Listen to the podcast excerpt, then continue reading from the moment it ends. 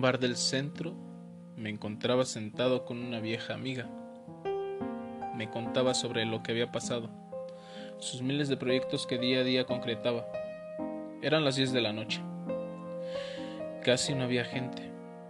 ¿Quién bebe en jueves? me preguntaba. Le comentaba que era cuando estaba el flujo perfecto de personas. Ni muchas, ni poco. Así no seré el único alcohólico que bebe entre semana. De pronto llegó el mesero con un vaso de ron como el que estaba bebiendo. Lo envía la señorita de rojo de la esquina. Volté y miré a una mujer realmente hermosa, con un vestido elegante en color rojo y sus ojos... sus ojos dorados como la miel, los podía ver desde la barra.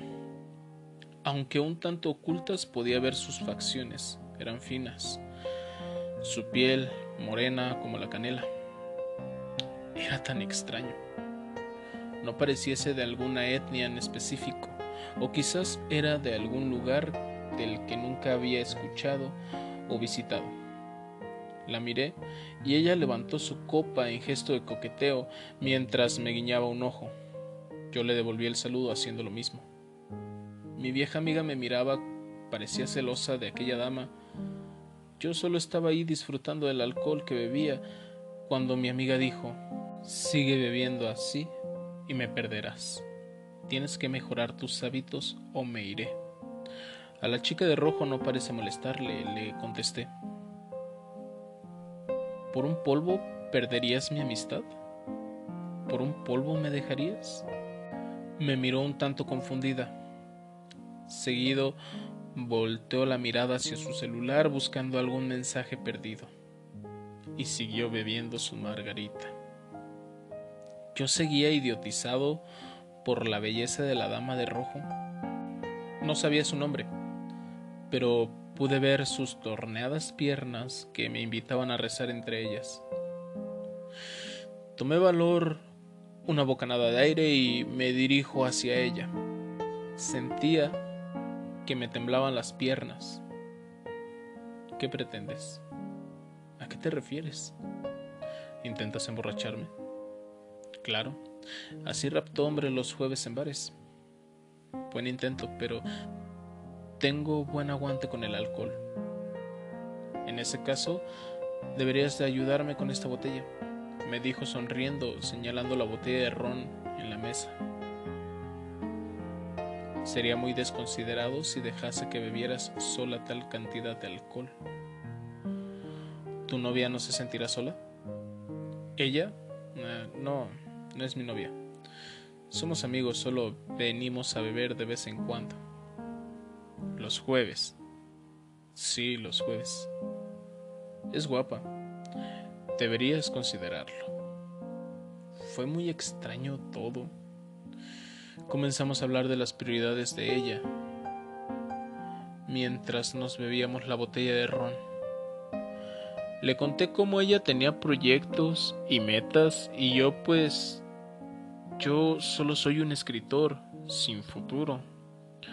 Le platiqué de cómo ella es tan organizada, en cambio yo no podía encontrar mis propios calcetines esta mañana.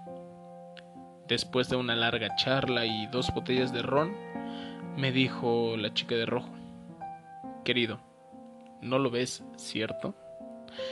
Ella tiene miles de proyectos y metas y aún así se toma un día de su ocupada semana para venir a beber contigo.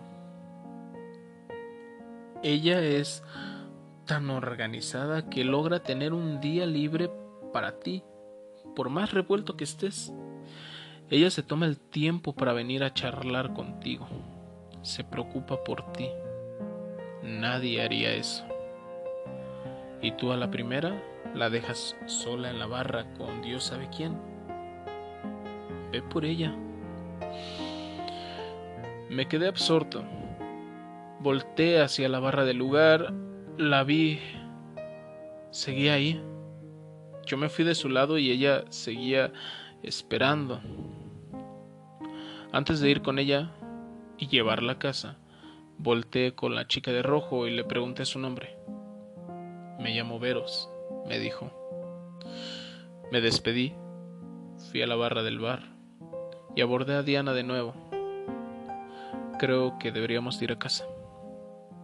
¿Tan pronto te bateo? ¿Pronto? Sí, no te fuiste ni dos minutos. Qué extraño. Sentí que fue mucho tiempo. Supongo que no hubo química. Por cierto, ¿y la chica? me preguntó. Volté deprisa y estaba la mesa sola, solo con la botella vacía. Fui por su abrigo y nos fuimos de ese bar temprano.